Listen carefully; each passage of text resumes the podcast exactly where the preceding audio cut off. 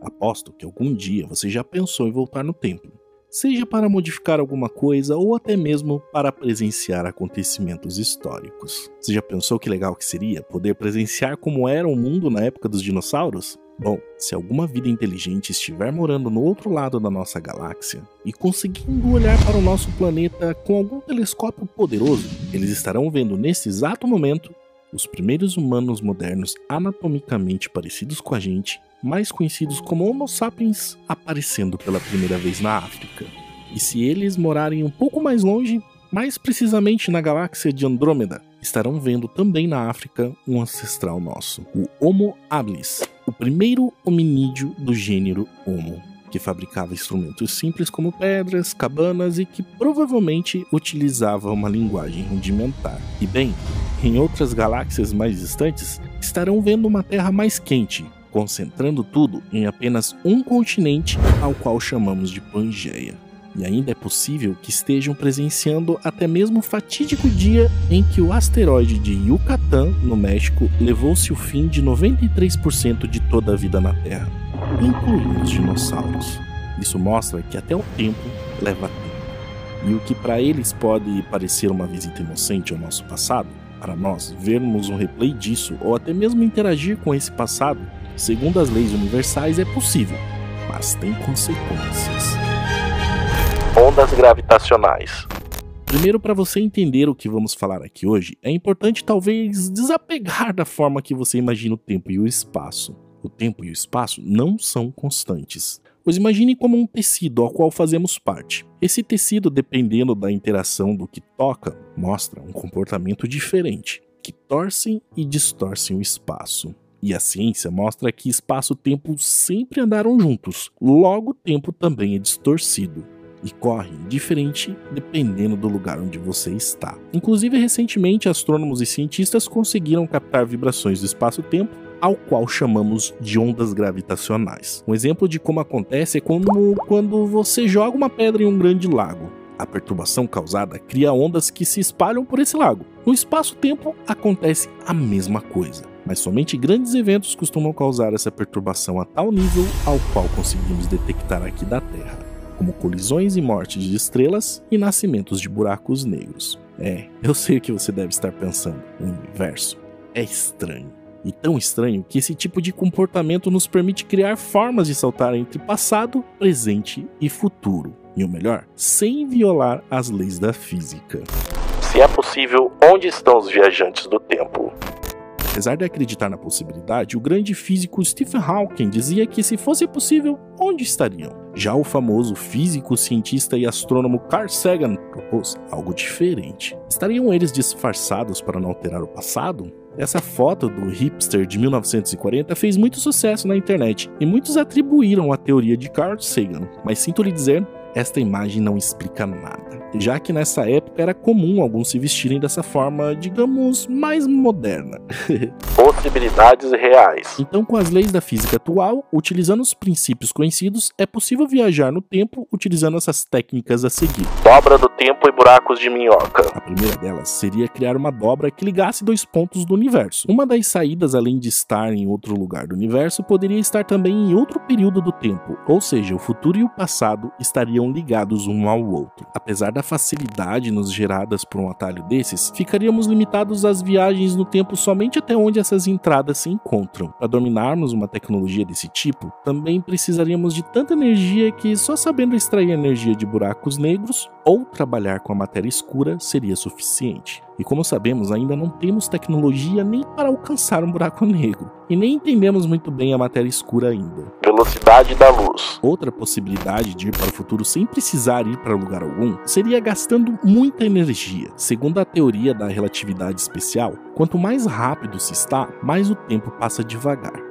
Se com alguma tecnologia conseguíssemos alcançar a velocidade de 99,99% ,99 da luz, não estaríamos ferindo a lei da relatividade, mas ao mesmo tempo estaríamos fazendo uma viagem no tempo, já que cada minuto corresponderia a 1 hora e 10 minutos para quem observa de fora. Logo, se existisse um trilho com algum trem que rodasse o planeta todo, com uma viagem de um ano, passariam-se 70 anos para quem observa de fora. Aqui o problema não é a energia, mas sim a tecnologia. Teríamos que criar primeiramente um túnel a vácuo circulando o planeta e limitar a passagem do trem sobre esse túnel, para que não houvesse resistência do ar e assim ele acelerar continuamente, até chegar a essa velocidade. E nem preciso dizer que esse túnel teria que ser extremamente seguro, né? Mas um acidente a essas velocidades não consigo nem imaginar o que aconteceria. Acho que essa é uma tarefa para o Elon Musk, hein?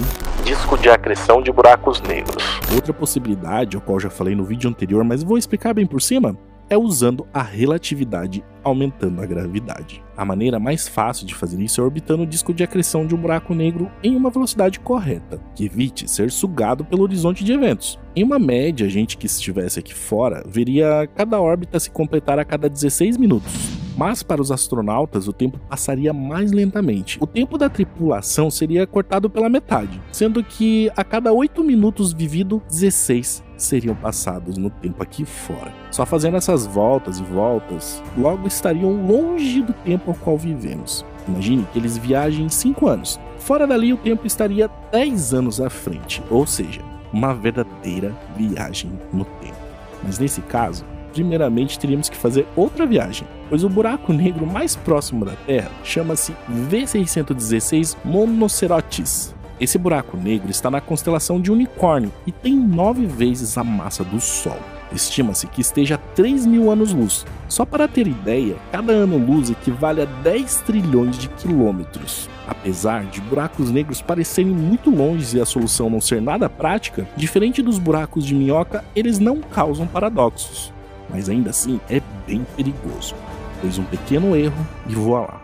Você será engolido perigos. Mas digamos que você tenha conseguido passar por essas limitações e tenha chegado no passado. Ainda sobra um problemão ao qual chamamos de paradoxo do avô. Você viajou ao passado e a sua intenção é matar o seu avô. Isso gera conflitos, porque sem seu avô no futuro, ele não conheceria sua avó, que por sinal não conheceria sua mãe, que acabará não conhecendo seu pai, que por sinal não gerarão você. Logo, você não poderia estar matando seu avô se você não existiu para voltar no tempo. Problemão, né? Além desse problema, seria possível partículas interagirem com elas mesmas no passado? Se isso for possível, isso cria uma situação mais doida ainda, ao qual chamamos de sobreposição quântica. Nessa situação, a física obriga todas as possibilidades dessa partícula a pré-existirem ao mesmo tempo. Mas as que se interagirem entre si se cancelam deixando apenas uma única e coerente linha do tempo. Logo, tanto o paradoxo do avô quanto a sobreposição quântica se resolveriam, mas mostra claramente que estamos vivendo em multiuniversos. É, eu sei que o assunto ficou complicado. Fica tranquilo que com o exemplo a seguir você vai entender. Você já deve ter ouvido falar do gato de Schrödinger. E se viu, é bem provável que ficou bastante confuso com as explicações, não é mesmo? Mas basicamente é: se deixado um gato em uma caixa fechada junto com uma cápsula com material radioativo e junto um contador que pode ou não ativar a quebra dessa cápsula, com chance de 50% que isso aconteça, sendo que se acontecer o gato morre com a radiação, caso contrário ele sobreviverá, nessa situação enquanto você não interage com a caixa, as, as duas, duas, realidades, realidades estariam acontecendo ao mesmo tempo. Nesse caso, o gato estaria vivo e morto isso coloca esse acontecimento em estado de sobreposição quântica. E como não há como ver essas interações diretamente, quando você abre a caixa, a natureza do universo obriga esses átomos a decidirem por uma só resposta a te entregar o resultado desse acontecimento. Logo, se o gato estiver vivo, a linha do tempo com o gato morto, que também existia, será aniquilada. Ah, mas eu não olhei nem cheguei perto da caixa e ouço o gato miando de fome, então ele não morreu. Não dependeu da minha interação. Na verdade, você interagiu ao momento que ouviu. Qualquer interação mínima que seja já obriga a natureza a definir uma resolução. Agora acho que fica mais fácil entender a viagem no tempo. Nós estaríamos pulando por essas opções na linha do tempo que já existem, e obviamente poderíamos estar matando a nós mesmos na versão ao qual lá estava, ou até mesmo a nós nos aniquilando, já que poderia existir apenas um de nós.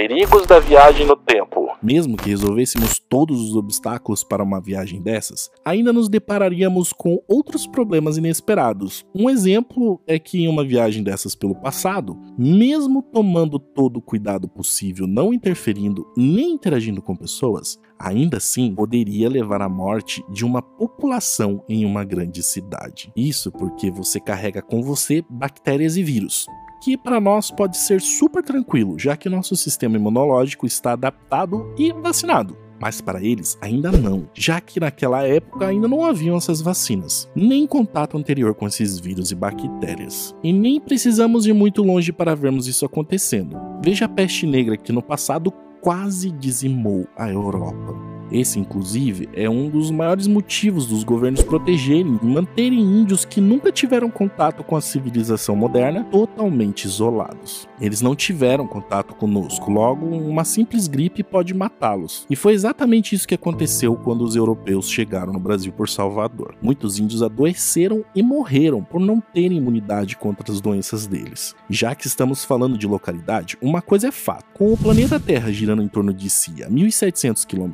por hora, hora e orbitando o Sol a 100 mil km por hora, e com o Sol girando em torno da galáxia a 870 mil km por hora, e com a nossa galáxia se deslocando em uma velocidade média de 2 milhões de km por hora, Trabalhar com viagens no tempo não seria uma tarefa fácil, já que a Terra em pouco tempo não estaria no lugar onde foi demarcado inicialmente. No mínimo, roupas e naves espaciais seriam necessárias independente da máquina do tempo estar ou não no solo. Como pode ver, não é uma tarefa simples, com pouco raciocínio, podemos perceber que, mesmo que descobramos como fazer isso, ainda existirão muitos detalhes a serem resolvidos, mas ainda assim mostram que ainda é possível.